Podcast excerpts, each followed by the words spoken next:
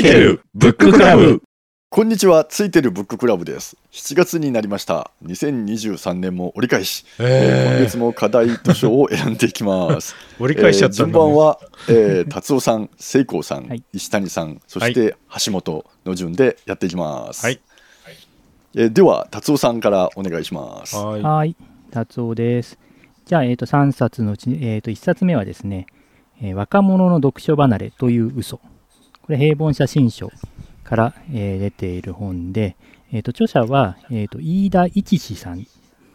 ていう方で、これ、ライターの方で、えー、とウェブ小説の衝撃とかいうような本とかをあの出されたりしてはいる方です。で、えっ、とですね、この、これどういう本かっていうと、若者の読書離れという嘘、まあそのタイトルそのままなんですけど、うんうん。えーとですね、紹介文だと,、えーとね、最近の若者は本を読まないのは本当なのか、うん中高生に読まれている本の綿密な調査と分析を通して10代の読書の実態を検証する。まさにそういう本うんです。うんで、あの、僕も、まあ、あの、そうですね、電子書籍のアフィリエイトサイトとかやってたりする関係で、あの、どんな人がどんな本を読むのかっていうのすごく興味があるので、うんこの本読んでみたんですけど、これね、結構ね、あの、面白いんですよ。で、あの、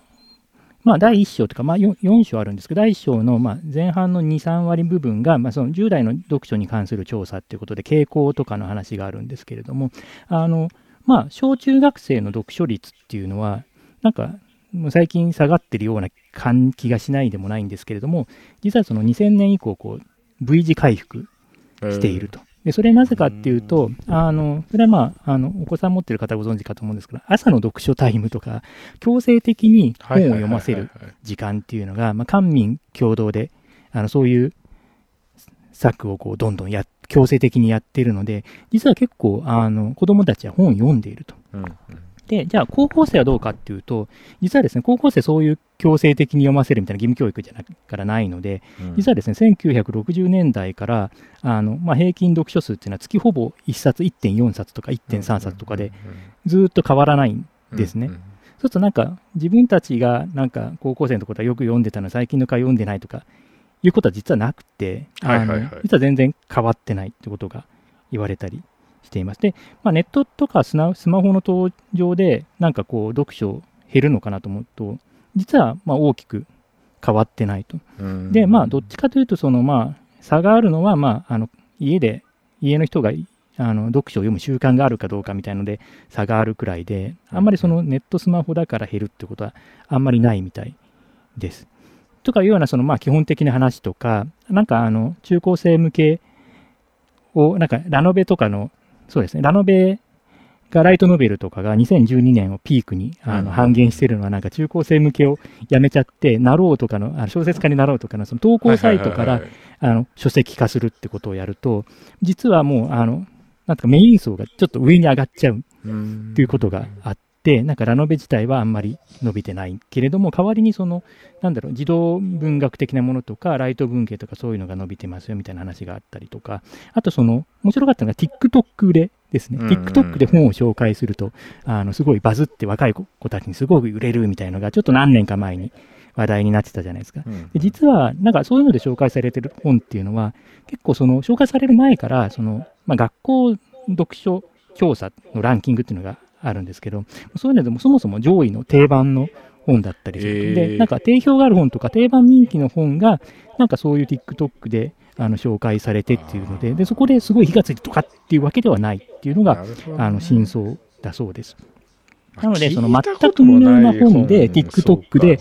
なんか、そこからバズるっていうのはもうほとんどないっていうことだそうです。んだからなんかその外れを引きたくないその心理ね、紹介者と、紹介者もそうだし、受け手もそうだけど、そういう保守性みたいのがあるんじゃないかみたいな議論があったり。まあ確かに聞いたこともない本をいきなり TikTok で聞いたからそうそうそうっていうと、まあ確かになんかメジャーなものとか、そう、そういうのを紹介してるってことでね。で、まあだからその効果は、まああるかもしれないけど、かなり限定的で、まあネットバズで消費されてるだけみたいなね、のがまあ実態っぽいですで、だからほら、我々もそう、うかつにね、あの、飛びつかなくてよかったか TikTok で 我々もこう宣伝しようみたいなことを、まあ飛びつかないように、まあした方がいいですね。あの、はいはいそもそもそのつもりはないんですけれどもなる。ほど。で、まあ、二章以下は、まあ、その、この著者がね、大量にその、あの、その中高生若者が読む本っていうのを読んで、その読まれる本のパターンですね。まあ一応三大ニーズの4つの方、ちょっとここでは説明しないんですけど、まあパターンを抽出して、で、その実際にその、あの、読書、その中学生とか高校生読まれる、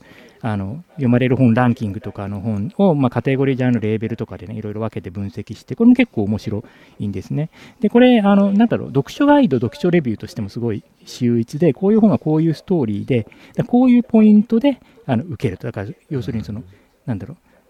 えーと、登場人物の死が確定しているあのストーリーであるみたいな、そういくつかそういうその受けるジャンルがあるんですけど、それのこう要素がこれくらいみたいな感じで分析をしています。で、まあ、その、まあ、分析されてる本、まあ、多分実際我々あんまり読まない本がたくさん、読まない可能性が高い本たくさん紹介されてるんですけど、まあ、中身もあの知ることもできるし、さっき言ったみたいにその読まれる理由であったりとか、その読まれるパターン、構造なんかも知ることができるので、あの結構お得かなと思っています。ということですね、これ結構ね、面白いので、あの、ちょっとね、いくらでも語れたりするんですけれども、あの、ちょっと、あの、若い人たちどんな本読んでるのかなって気になる方は、あの、ぜひ目を通すといいかなと思います。というのが1冊目ですね。で、2冊目がですね、えっ、ー、とですね、漫画版徳川家康。やつで、えー、とこれ今、講談社文庫から出ているやつがあって、うん、えーとですね、これはですね、えー、と著者は横山ミステル山岡宗八です。うん、で、あの徳川家康、今、あの大河でやってて、まあ、流れが来ているところがあるんですけれども、で、この本はですね、あのまあ、原作は、まあ、あの超有名な山岡宗八のあの徳川家康っていうあの、まあ、歴史小説なんですけど、これ、あの1950年から17、8年くらいかな、なんか新聞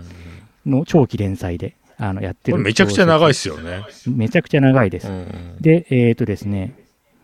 まあ、吉川英治文学賞第2回を受賞する1968年まあ、あのとりあえずこう良質な本であることは、まあ、お墨付きがあると。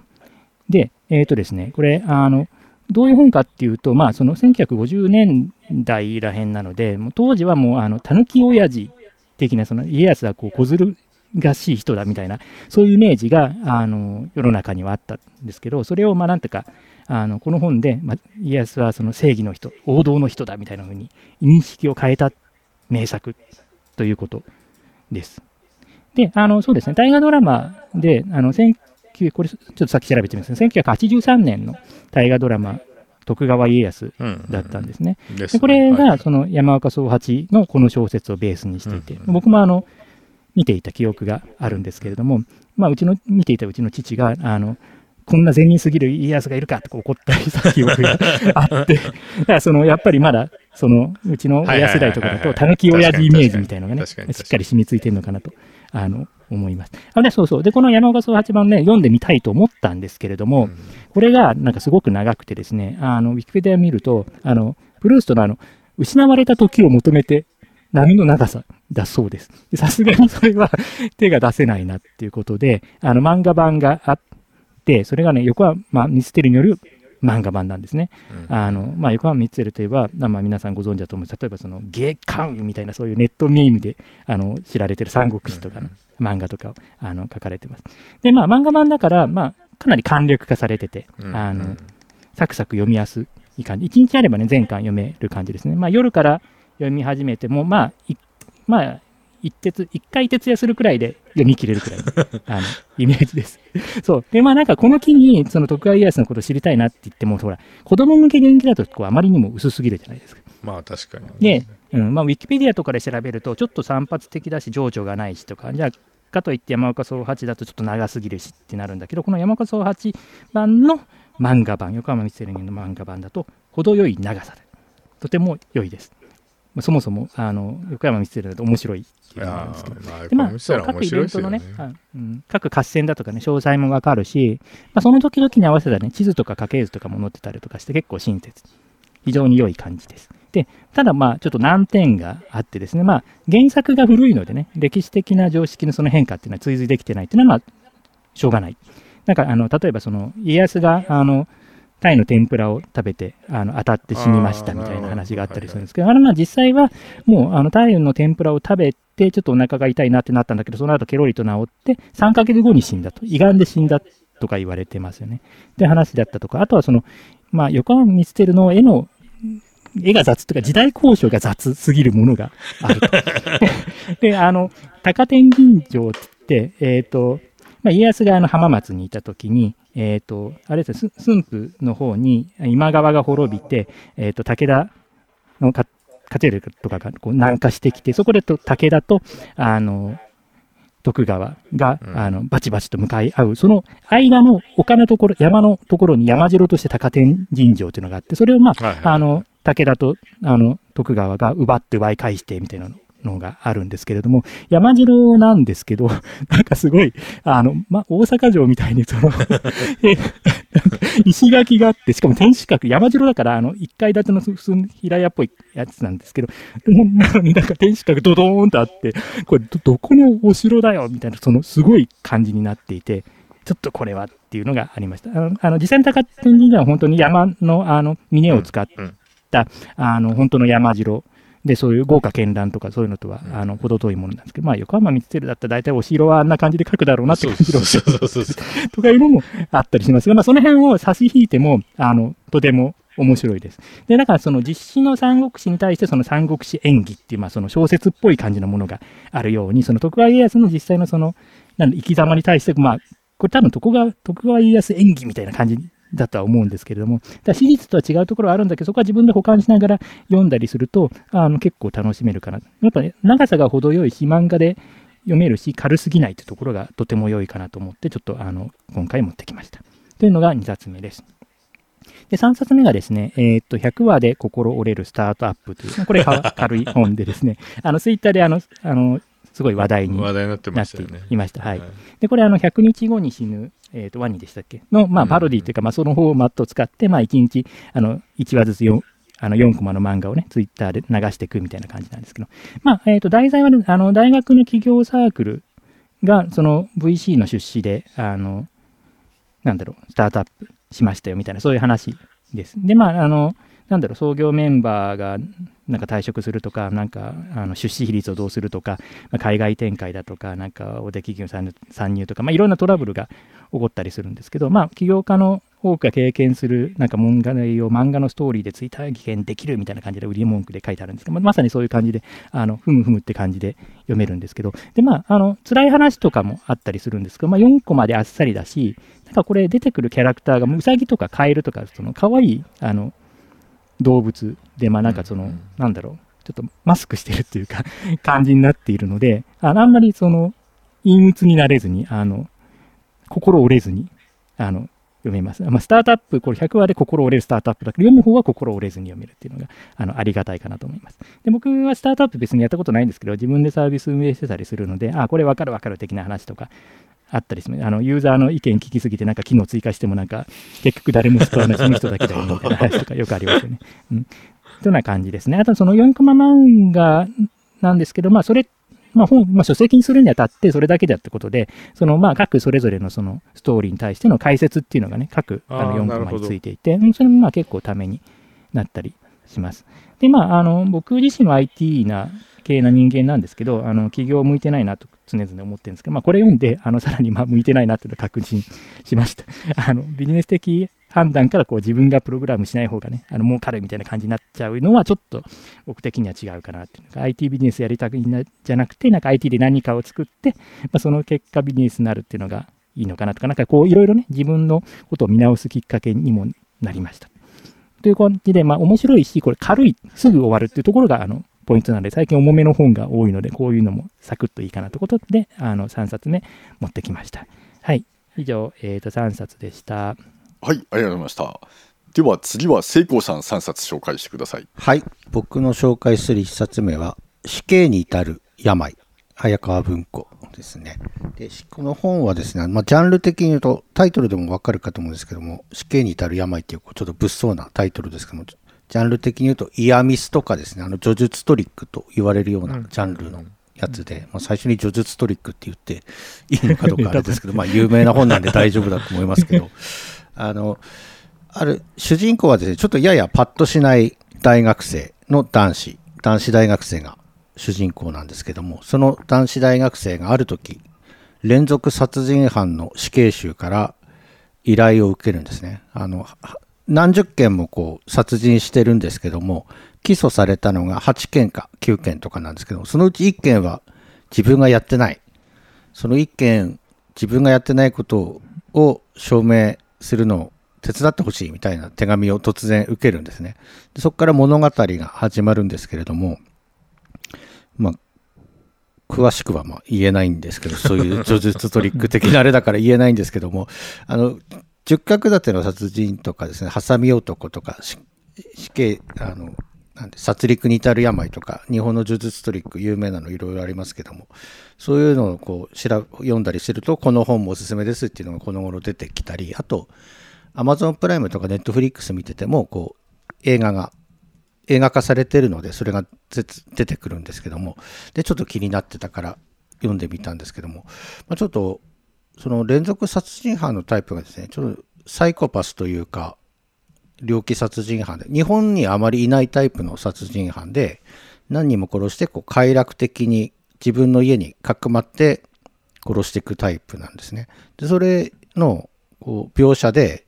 なんかサイコパスとかその猟奇殺人犯のこれまでの歴史とか類型的なものとかがいろいろ紹介されるので、うん、読んでるとそのサイコパスとか日本の連続殺人犯の歴史に詳しくなれるっていうちょっとこう副次的効果も得られるんですけどちょっと量刑殺人犯があまりにもあれなので映画を見るのはちょっと遠慮しようかなっていうのが分かってよかったっていう本ですけど、まあ読んだ後本当嫌な気分になるし、やられたっても思うし、あーって感じの本でした。まあ、ちょっと詳細言えなくてすいません っていう感じが1冊目です。はい、まあちょっとね、気になってたので読めてよかったです。はい、2冊目がですね、ジェフリー・アーチャー、あのベストセラー作家で、はい、イギリスのベストセラー作家で国会議員でもあったジェフリー・アーチャーの獄中記地獄編ってやつですね。えー、ジェフリー・アーチャーって方があの国会議員とか時代にですねあの女性と商売なんて夜の商売夜の商売っていうんでしょうかね、なんて言うんでしょうね。こうそう性を売る商売の性を売る仕事してる女性とちょっと遊んだっていうかしたことがあってそれが、えー、そういうスキャンダルが週刊誌に出た時に、えっ、ー、と私はやってないって言ったんですけど、それがこう30年後かなんかに嘘だったっていうのがバレて刑務所に入ることになったんですね。でまあ普通の人だったら大して刑務所に入るような話でもなく、ななんて言うんでしょうね。怒られておしまいとか裁判で偽証して、まあ、なんかちょっと執行猶予ついてとか罰金とかで済むような話なんですけど、公職についてたからか有名税なのか分かんないけど刑務所に入ることになっちゃってでそれがしかもあの10重罪を犯した人たちと一緒に入っちゃうんですね、あのこう麻薬取引やった人とか、連続殺人やった人とか、でその中、その刑務所で入った日々を作家ですから、こう暇つぶしにずっと書いてたっていうんですけど、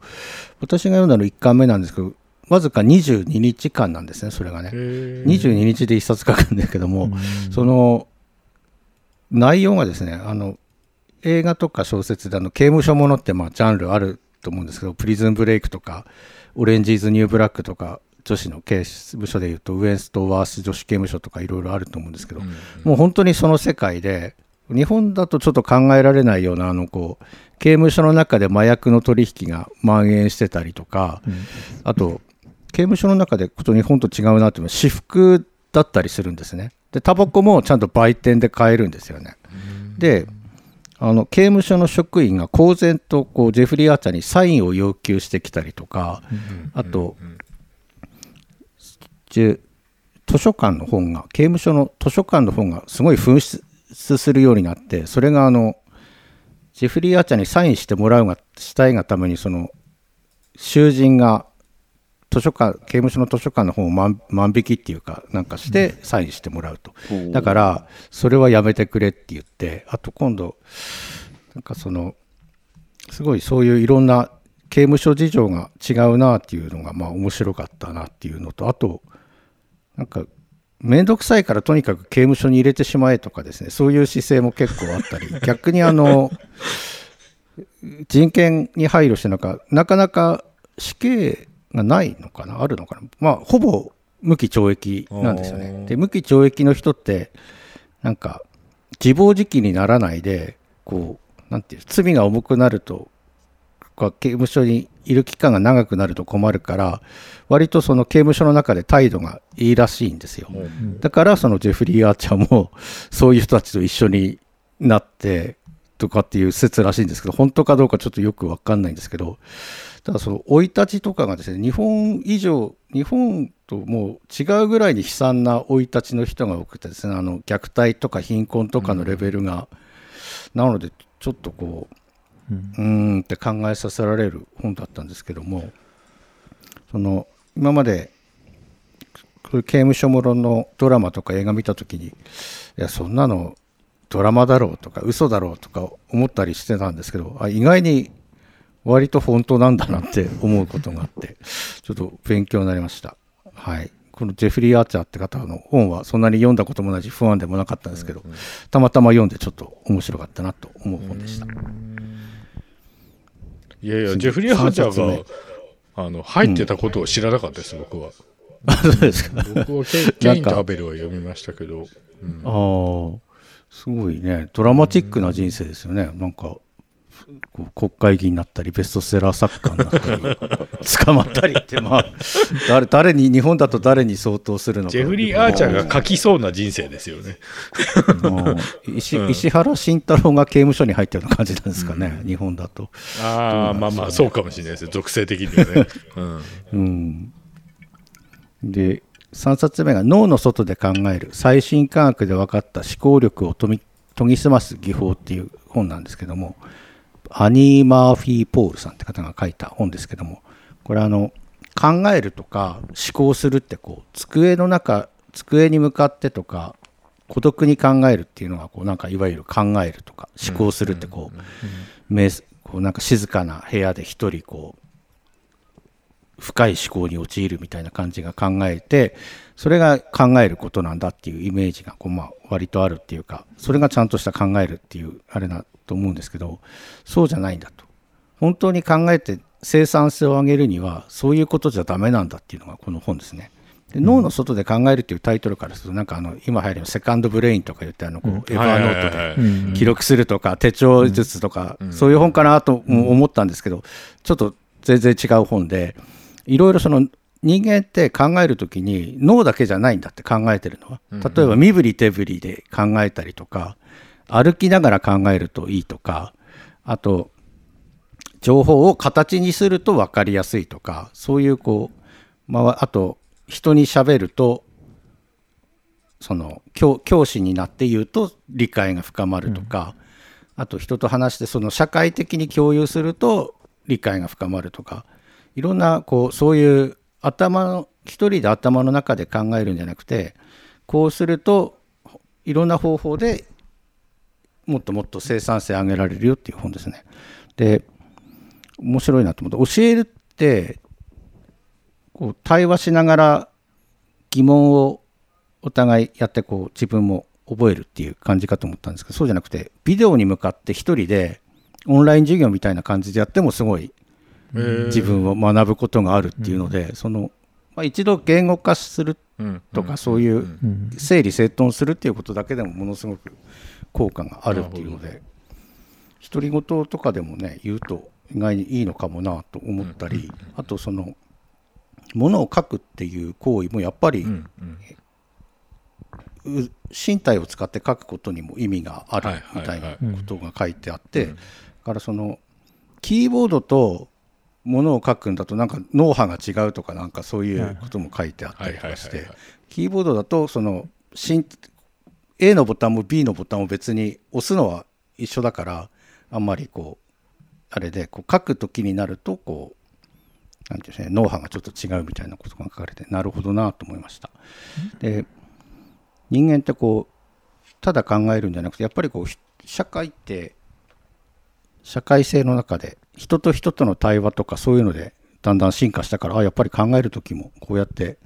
いろいろ形にしたりとか人と人の対話でものを作り上げていくのがいいかなと思いました。まあ、今回3冊紹介しましたけどこれ一一押しですね、まあ、実用的な面というのは一押しですので、ぜひ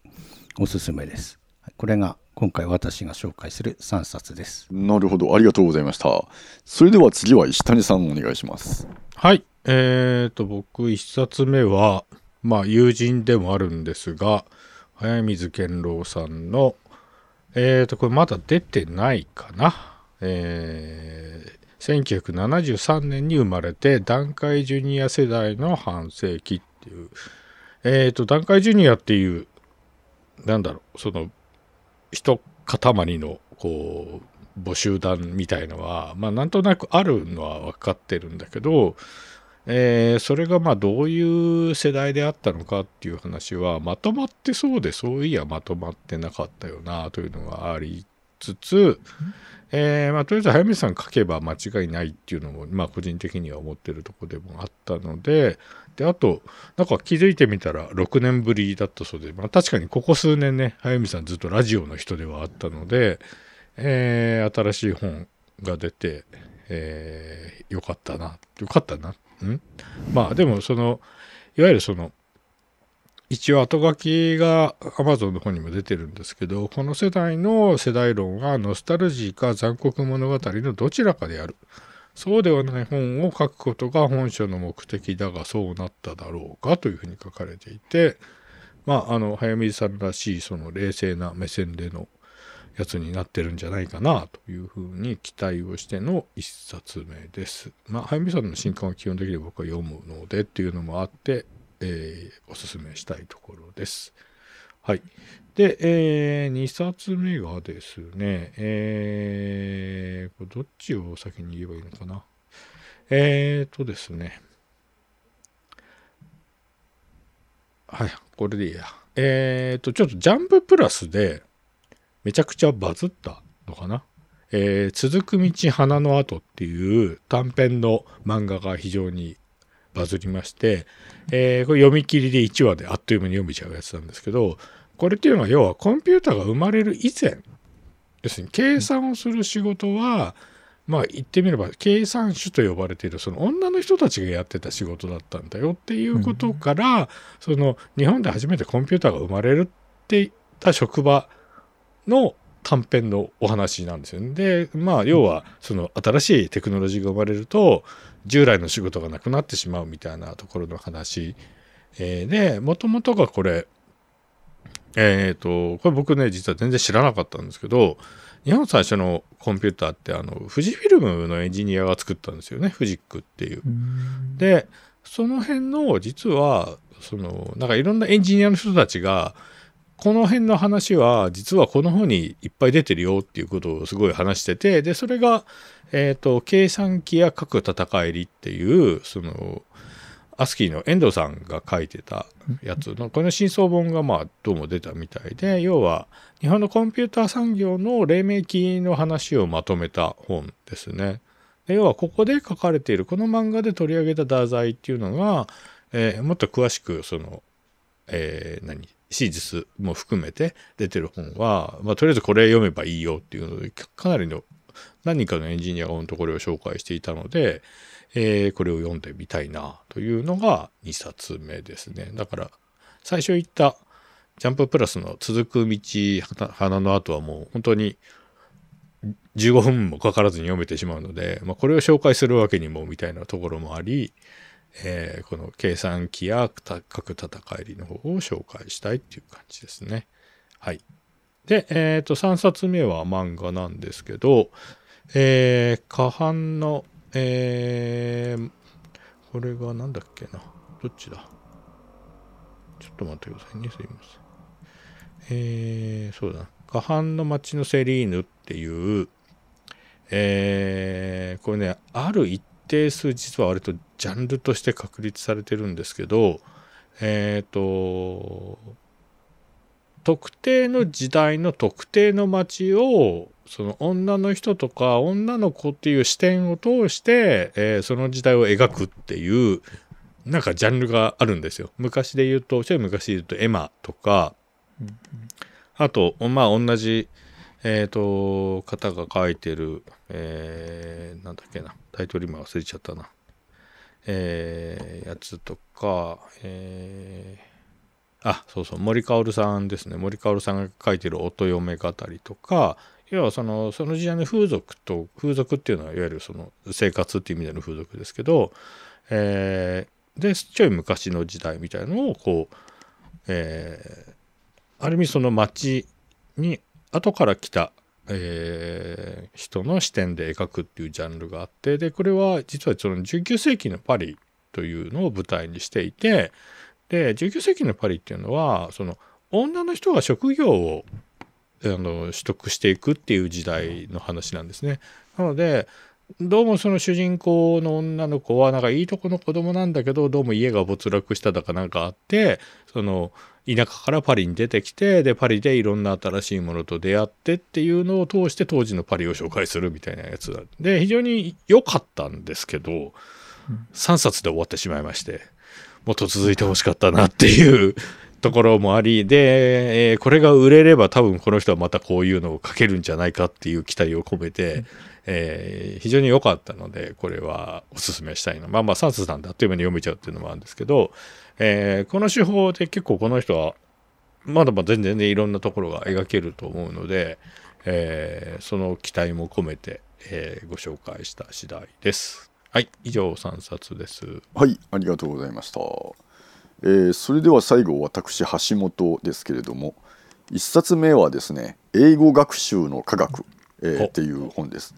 でこれはあのとてもあの面白かったです。面白かったというか、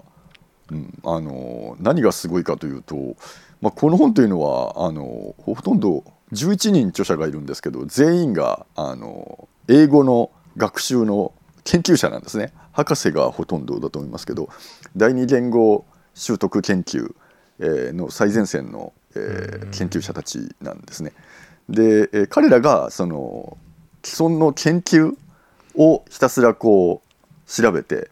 あの科学的に有効な英語学習 のみを紹介するというその研究を紹介するっていうものでその、まあ、最初の冒頭にも書いてあるんですけどその個人的な体験や俗説が語られているに過ぎない英語学習本 とは一線を画した研究所であると。いうものでだからあの最後にその挙げられるあの引用というか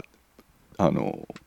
論文っていうのもいっぱいあって要は全部本当に論文で効果があることが立証されているものをリストしていくっていう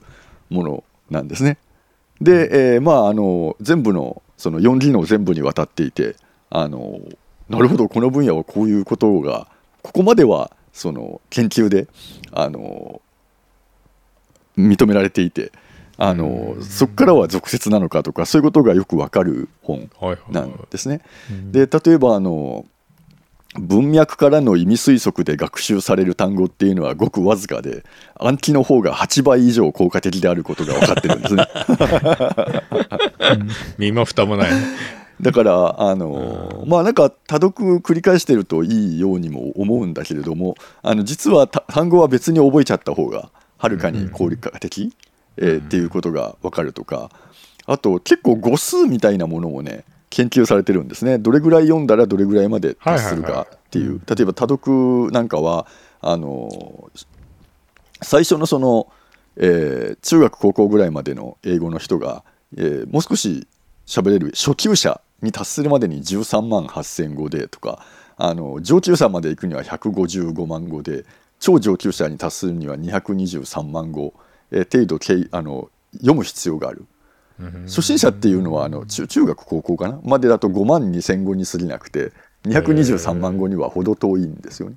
だからそういうなんか数字がああ研究されてるんだとどれぐらい英語に触れたらあのうまくなるのかっていうこととかあのそういう、えー、のが良いということなんですね。あと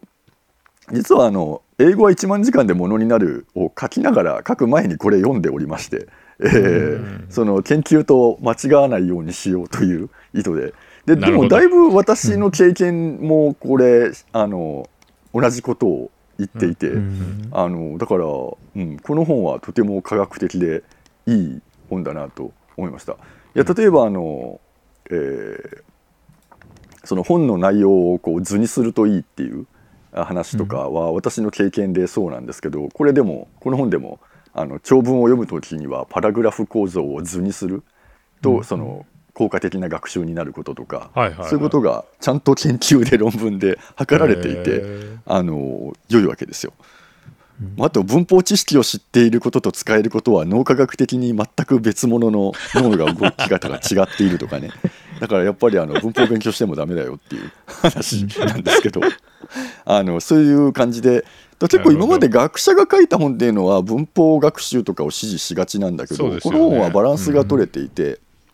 あのやっぱり研究からも多読も効果があるということ、なえーなどをあの、うん、いちいち数数字と論文で出してくれるのでこれほど納得できる英語本ってないんじゃないのっていうあの、うん。ものですね。はい、あのあとまあ、えー結構やっぱだから研究を本当に紹介してるから必ずしも劇的な効果があるものが紹介されるわけではないです。あのはいはいはい。結構まあまあそれはほどほどな効果があるみたいな結論のものもあって非常にリアルなわけですね。うんうん。はいえーだからあのいろいろなその本を読むよりはこれ読むとまずは科学であるということです。はい。え2冊目なんですけどもなぜ世界はデジタルになったのかマシーンの理算的な魅力。この本再見発見してあの読みまして衝撃を受けました、えーなぜかというとアナロジアと対になるような本が出ているということなんですね同じ時期に。なるほど、んえーであのこの本はもうあのまあ、この本は要はアナログからデジタルへのところを書いてるんですね。あのうんアナロジアはアナログからデジタルへそしてデジタルからアナログへっていう、帰ってくるところをもう描いているんですけどこの本はまあ基本的にはデジタルになっていくれ歴史を、うんあの書いていまして結構ね同じこと言ってるんですよ。あのアナロジアと。うん。やっぱり真空管の話とか、えーそういうのがうん。最初の方に出てきていて、あのーえーまあ、この本によると20世紀あーにそのコンピューターが出てくるぐらいまでのその電気的電子的な製品っていうのは全部アナログであったと。うん。だから20世紀になってあの急に、えーデジタルあらゆるものがデジタルになっていったっていうのであのアナロジアかそれ以上にですねあの事例を大量に挙げていてあのアナログだったものがデジタルになっていくっていう歴史をあのたくさん書いてます。で、えーまあアナログの本質は何かっていうところではアナロジアと似たようなことも言っていますし、えーアナロジアだとあんまり触れていなかったであろう量子力学、えーに関してもその量子力学って結局デジタルとアナログのどっちなのよみたいな疑問があるわけなんですがあの確かそこにもちゃんと触れていて。うん。であとアナロジアと対になるって私が言ったのは何回差も対になるもので ちゃんと難しいです。はい。えー、とただあのいろいろアナロジアも同じなんですけれどもあの難しいんだけれども非常にこう、うん、示唆に富む、えーうんうん文がいろたくさん転がっていてあのこれは面白い本だというふうに思いました。はいえー最後がですね「無限角形1001の砂漠の談笑」えーコラム・マッキャンっていう本でこれはあの、えー小説です。えーであのブッカー賞にもノミネートされたような、うんえー有名な作品なんですけど私は読んだ時これ2020年かな5つ星をもう速攻でつけてました、えーこの本ねすごいんですよ。こなんだろうな。本ってこんなに構成できるんだっていうかあの構成が緻密プロットが。これ以上プロットが緻密なものって読んだことないかもっていう。あのなぜならばこの本1001章からなっているんですよ。えーえ？だから1001章ね。であのーまあだから1章はすごい短くなるんですけどああまあそあうですよねのもちろん。でしかも面白いのがあの1章から500章まで行くわけなんですけど、え1章から500章まで行くと次の章何かっていうと1001章なんですね。で、うん。だご500章の次1001章でで1001章からカウントダウンしていって1章まで戻っていくっていう。ああなるほど。そそういう形で1001章なんですけど1001章っていうのはあのアラビアンナイトなんですよ。はいはい。あのそれは誰もが分かることなんですけど、なんでその1章から500章までいったら1001になって1章に戻るような構造になったのかっていう、うん。あのことであのこれはね、まあ、読めば分かるんですね。ななぜこの形になったのかっていうのは。であのこの本その1001章の非常に短い章からなるんですけどあのまあ、無限角形っていうのがまあタイトルがあるわけなんですがあの、まあ、その無数の断章からなるあの、うん形をやってるんです。でストーリーはですねあの、えーイスラエルイスラエル人、えーの男と、えーイスラム教パレスチナ人の男あの2人がまあいるわけなんですけれども2人ともお互いの民族に、えー娘を殺されてるんですね。ユダヤ教徒のイスラエル人の男とパレスチナの男。2人ともその娘を失っていると、まあ、要は敵に殺されていて、そういう悲しみをあの抱えた2人なんですね。えーで実話なんですけれどもこれ。でその2人が友人になるんですね、えーイスラエルって。えーであのーで平和のための戦士たちっていうチームを結成してあの憎しみをこう乗り越えて平和を実現するための講演活動っていうのを2人は本当にやってるんですよ。うんでその2人の主人公の話なんですけどあのーああなるほど1001のね章っていうのがあのいろんな話に飛ぶっていうのがあって歴史とか宗教政治自然数学芸術音楽とか芋づる式にですね、えートピックが飛び回るんですね。いや例えばあの渡り鳥の生態の話をしていけたかと思うと次の章はジョン・ケージの音楽の話になってでその次の章は爆弾開発の歴史の話が語られてその後司会文書の話になってっていうので、まあ、絶対キーワードでなんかつながって章が進んでいくんですけれども、えーであのそのうち必ず、え2人の殺された娘の話に戻っていくんですよ。うんうん。そういうこう芋づる式のいろんな話がつながってでも2人の娘が殺されたっていうところに戻っていく。この構造をひたすらこう戦一章繰り返していく、えーことでその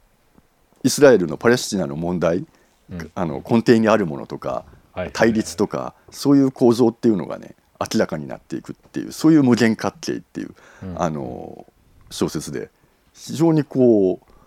う、うん、知的に構築されたせ千一章よくそういうふうに構成したなっていうあの、うんもも小説をそういうふうにこう作れるっていうのがねあの結構凄まじい知的な作品、うんうんえーであのそういうこう構成のアートを呼びたい人はあのこの無限角形あの英語だとアペイロゴンっていうんですけどあのアペイロゴンの本いいと思います。はい。えー以上3冊、えーでした。はい。えーそれでは、えーっと、うん。1位と2位をそれぞれが選んで投票していって1冊を決めるわけなんですが達夫さん聖光さん石谷さん、橋本順で投票していきたいと思います。それでは、えー達夫さんどうでしょう？悩ましいですね。えーそうね、え4つくらいあげたいところだけど、まあえーそうですね、じゃあ、えーっとね、1つ目は、えーっとですね、聖光さんのやつですね、そあの脳の外で考える、お最新科学で分かった思考力と研ぎ澄ます技法ですね。ちょっとこれで思考力を研ぎ澄ましたいなと。で、2冊目がね、これな悩む。悩むどうん、2冊目は、えっ、と、じゃあ、ダイヤさんの英語学習の科学にします。ダイヤさんのあの 1, 万時間本のベースにもなったというそのエビデンスを見てみようじゃないかということで 2冊目こちら英語学習の科学にしました。はい、はい、以上です、はいありがとうございました。では聖光さんどうでしょう？はい。私も悩みますね。今回もバラエティ、ジャンルがいろいろね確かにねジャンル。あるうん。粒揃い。皆さん、うん。なかなか、それこそ年代も近いから、興味も近いのかわかんないですけど、あの、1973年と若者読書と英語学習でちょっと悩んでるんですけど。ああ悩んでる。悩んでですね。その。ね。1973年、未知数ですけど、多分、面白いのは間違いないだだろうなって分面白いんだよいうのがあって、読書離れは、まあ普通に教養としてやっぱり違うんだよって真実知りたいし、英語学習もね、なんかすごい興味あるんですけど、難しいな。ここで未知のものにチャレンジして、1973年に生まれてが1位。1位っていうか、ヒット。次が、英語学習の科学にしてみます。おはい。実実利を。はいちょっと、はい。以上です。えー2冊です。それでは、えー石谷さんはどうでしょう？はい、えー僕はですね一つ目はジェフリー・アーチャー獄中記はいあのジェフリー・アーチャーがね捕まってたことも知らなかったのであと獄中記はね基本的に面白いんでいろいろありますけどジョジョでもね獄中記っぽいやつとかありましたよね。で獄中記は基本的に面白いので僕はもう全然知らなかったんでこれは読みたいな。2つ目が、えー若者の読書離れ。はい、その TikTok ブームは幻想であったっていうのはそれはちょっと読んでおかなければならないなという、うん、というのはちょっというとこですね。はい。はいはい。えっ、と、私、橋本は、1位は徳川家康。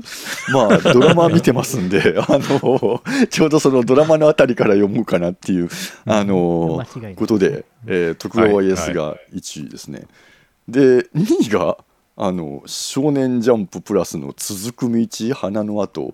これは結構今衝撃を受けて、このコンピューターっていう言葉はもともと人を指しているんですよね。あのそうですね。計算する人で、計算する人たちのことをコンピューターってアメリカでいうミサイルの弾道計算とかをしていた女性、はい主に女性だったんですけど。であのアメリカではたくさん本が出ていてそのコンピューターの女性だった人たちの本、はいはいはいっぱいベストセラーもあるし映画にも何本もなってて有名な話なんですけど日本にけそのコンピューターがいたっていうのは知らなくてあの今これ見ると日本の話のようなのであそうですね。のすごいはい。興味があります。はい、はい。なのであでも一応ね僕が紹介したのはそれはもうあっという間に読み終わっちゃうのであのその話のまあ要は元ネタ本になってるのがこの計算機や書く方戦い。あああそうといいうう紹介ことです。はい、はい、ああそうこれはね本当全部でねそんな大した本当大したページ数じゃないので、はい、一瞬で読み終わってしまうのでそういう紹介の仕方だったのか。はいはいはい。あなるほど。わかりました。じゃあままあその計算機屋ということになるのかな。はいはい。えっとはい。なるほど。えー、はいい以上ばらですけましたね。見事にばらけました？うん3位とか4位とか各自出してみます？じゃあもうもう一冊入れてみますじゃもう一冊入れていきましょうか。あはい。達夫さん、はい。達夫さんから。はい。もう一冊を入れるとすると？はい。あじゃあ僕からじゃあもう一冊入れて。僕は、えっ、はいはいはいと、はい。1973年に生まれてですね。はい。はいはい。早水さんです。うん。聖子さんは？僕は若者の読書離おれ。おはいはい。ですね。はいはい。石谷さんは？僕はもう一冊入れるとすると無限角形。おおはい。なるほどえっと、私はですねあれだあの脳のやつ脳の外で考える。はいはいはい、余計また選択肢が増えたなんか。難しいね、こ ああ早見さん呼ぶっていう手もありますよね。ああなるほど、じゃあまあ今回は早口さんのにしてみますか、はい。確かに。うん、そういう話題が企画をぜ広がったりひ狙ってれ。うん。そうですね。まだ出てないからね。何とも言えないんですよ。未知数、まあね。未知数です。けど、でもまあ確かに喋って盛り上がるのは1973年の方ですよね、きっとね。いや、そうだ世とか違うと代の話だかね、うん。うん、そっちは盛り上がる方は、盛り上がる方は絶対そっちですよね。確かに確かじゃあまあ1973年に生まれてにしてみましょう。そういう感じで、えーでは次回は世代論でいってみましょう、にはい。はい。皆さんお疲れ様でした。はい、はい。お疲ありがとうございました。ありがとうございました。